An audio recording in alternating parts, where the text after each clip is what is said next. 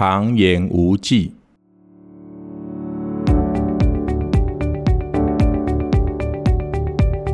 Hello，大家好，我是小唐先生，很开心可以在空中与您相会，用最轻松的方式放松自己。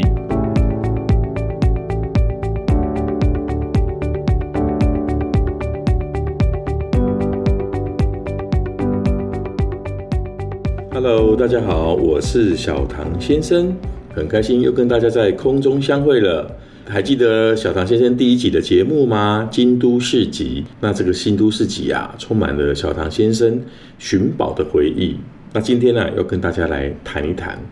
台湾的市集是从什么时候开始流行的？那首先啊，我问一下大家一个问题：呃，市集是从什么时候开始的呢？嗯，如果真的要追溯啊，我们看看以前的《清明上河图》好了，他那些描绘市街的街景啊。还有人民买东西的模样啊，应该就是像市集了。但也有些人也觉得说没有啊，市集不就是类似像跳蚤市场，就叫市集。那你要说菜市场啊，还有夜市啊，也算是市集。那当然这些活动呢，都只是一种销售行为而已。可是我们要谈的并不是这些。我们台湾啊，以前摆的市集呢，其实看起来就是像在摆地摊货。那感觉上呢，它也没有一定的那个层次，也没有一定的那种水平。但是在逛的人呢，顶多就是抱着那一种捡便宜的心态，或是可以参加那一种杀价的乐趣。他们觉得，反正来市集啊，来摊贩买东西啊，就是一定要捡便宜。但是台湾啊，从差不多二零零二到二零零五开始，哈，就出现有一群年轻人主导策划的创意市集，还有它的运作模式丰富呢，而且呢，充满了个人的风采，所以呢，每每呢都吸引了各种领域的创作者去参加。那来逛的人也就比较不一样了。那我们要先跟大家首先谈到的是，在二零零二年，台北市立美术馆。那时候在美术节，每年的三月的时候，美术节它会举办一个两天的活动。那这个美术节的那一种市集呢，它就是已经摆脱了摆摊的形式，他请了一些艺术家，比如说油画啦、雕刻啊，还有一些嗯做美术创作的艺术者啊，集中在这些摊位。那因为它是摆在那个美术馆外面，所以其实它看起来呢，也比较不会感觉很低俗，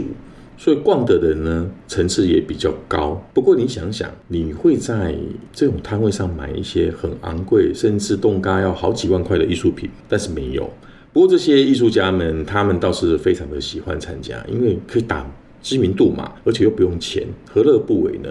不过有也有些人在批评这一些事情哦，是有一点在破坏这些艺术家的那个那个水平。因为有时候你看看嘛，如果你在这边摆了一件油画作品，或是摆了一件雕塑作品，可是你的隔壁摊呢，它却是卖一些比较像那种。布偶类、玩具类的创作啊，可能旁边的热热闹闹的那些叫卖声啊，就会影响到我们这个摊位。所以呢，有人就会批评说：“啊，你这样子的话，其实美术市集感觉上很像是一种大杂烩耶，它会破坏了原本该有的气质。”但是我们先不谈这些，就是因为。美术市集他办得非常成功，所以他后来办了好几年，一直办下去，也可以让台湾有了一个借鉴，知道说我们不应该再是卖一些低价的东西来吸引客人捡便宜，市集也可以办得一样有声有色。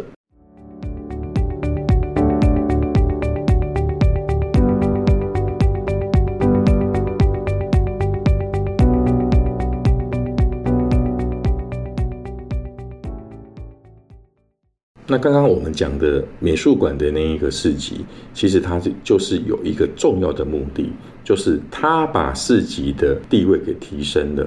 市集不再是大家捡便宜的地方，市集也可以卖一些有质感的东西，这是刚才的重点。那第二个，我们跟大家谈的就是说，另外一个市集也是在差不多二零零二年、二零零五年那个时候开始的，那就是在台北市的古岭街那一条卖旧书摊的街道，跟居民跟还有一些艺廊，他们共同发起的一个二手书旧书摊活动。这是台湾第一个以社区力量结合的市集活动。早期的古岭街啊，是书摊与旧货摊聚集之地。那后来呢，经过一些呃道路拓宽啊，还有有都市计划啊，这一条街后来慢慢的没落，为什么？因为它以前那个味道不见了，买二手书的人也变少了，所以啊，当地的居民啊，就跟他们的里长讨论说，我们应该要来办一个活动，可以让大家再来重新走入古岭街，再来找找。以前的那一个浪漫时光，所以啊，他们结合了在地的单位，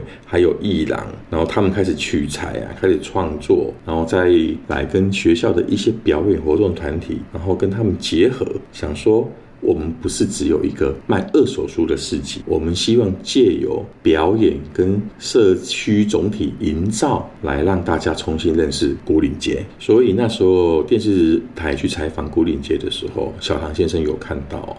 很多的文青其实都非常支持这个活动，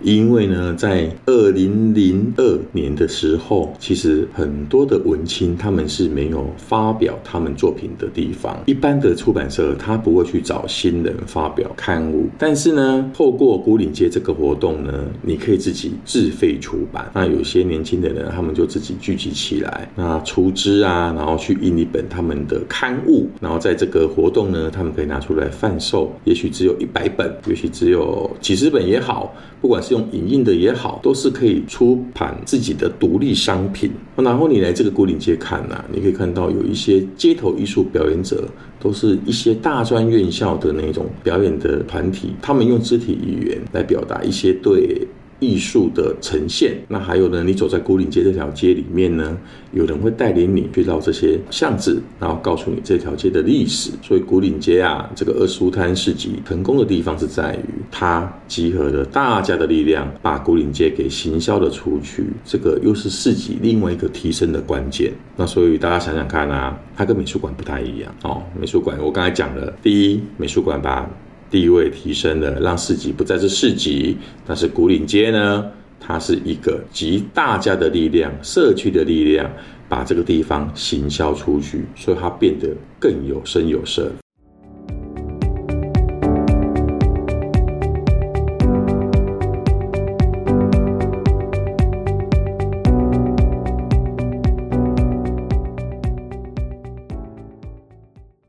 那接下来呢，还有一个活动也相当重要，就是二零零六年的八月，那诚品书局呢，敦南店，我们知道嘛，他那时候还没有搬的时候，在早期，他是二十四小时的书店，然后他在他们的那个户外广场呢，举办了一场叫做“一卡皮箱秀自己”的创意市集活动。那这个时候呢，有上百位的那个年轻人呢，他们纷纷的去交出履历，他必须要把他的作品拿来让诚品挑选。那诚品那个单位那时。时候也组成了一个评审团，来挑选这些上百位的那个创作者呢，找出三十位比较有特色的人哦，让他们来这边摆摊。那摊位哦，他们是以那个不是以那个传统，我们就是说哦搭个帐篷啊那一种形式，它是以那个不同的皮箱，然后搭配的装置，让每个摊位哦跟他的作品创造一种独特的美感。啊，那时候，其实这个活动持续很久，它固定在一个月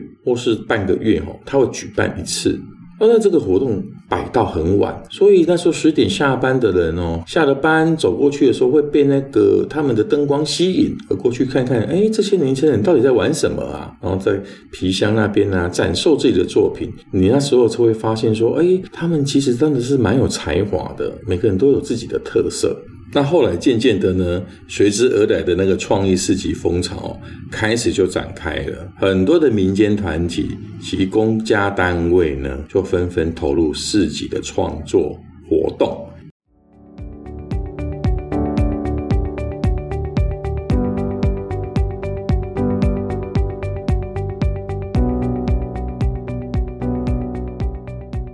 那由于古岭街二手书籍市集的成功啊。那后来呢，就有一群年轻人有了一个新的想法，因为这些人呢，他们爱好音乐，也爱好电影，他们喜欢交朋友，他们想说，诶，我们也可以来办一个市集啊。那这个市集呢，跟以往的不一样，它是结合了更多声光效果的。所以一开始啊，他们规划这个活动的时候呢，是在那个以前八德路上那个建国啤酒厂，那时候办了一个结合电子音乐，然后前卫影像的派对。然后这些的音乐呢，涵盖了有那个迷幻的摇滚啊，还有雷鬼啊、嘻哈、爵士乐等哦。然后他们那时候办的其实还算的是蛮热闹的，然后很多年轻人都会跑来参加。那后来呢，他们才把那个市集给加了进去，所以这个。Campo 生活艺术狂欢节呢，就变得非常的知名，很多年轻人参加后都赞不绝口。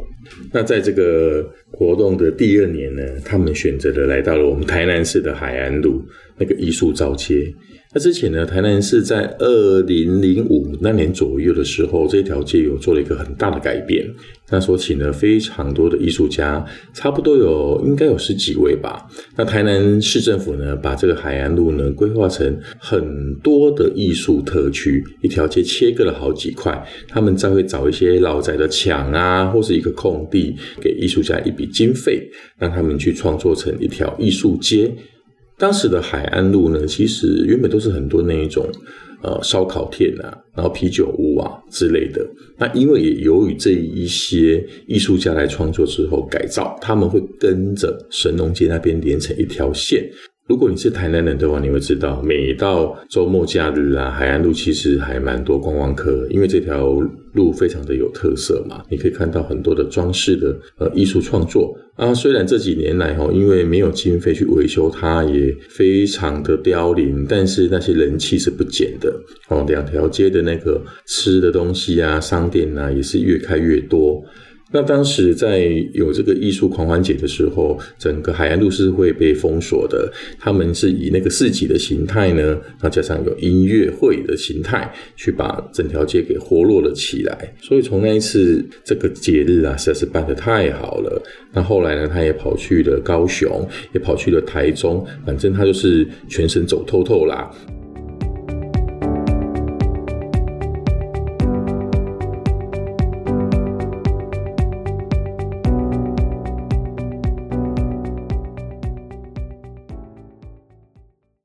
纵观来说，台湾最初发展的创意市集大概是有两种类型，一种是以活化社区与形塑地方特色为目的的哦，比如刚才讲的那个台北市的那个古岭街旧书摊的那个市集哦，它就是因为它这个地方虽然有名，但是它已经没落了。那地方的居民希望借由办市集来把这个地方提升起来，让大家在对这个地方有感情，唤醒大家以前的记忆。像那个台北市西门町的红楼啊，也常常在办。那再来另外一种是比较经费充足的，比如说哦，有企业团体呀，或是他们是有创意公司主办的。那这一种呢，他们因为有广告宣传的效果，所以这一种一般都会比较多人知道。比如说刚才讲的那个伊卡皮箱秀自己啦，还有那个 Campo 生活艺术狂欢节啊。都是很成功的例子。下一次节目呢，我也会跟大家聊聊台南曾经办过什么样的大型市集活动是非常成功的。那希望你可以再次收听，我们下次空中见，拜拜。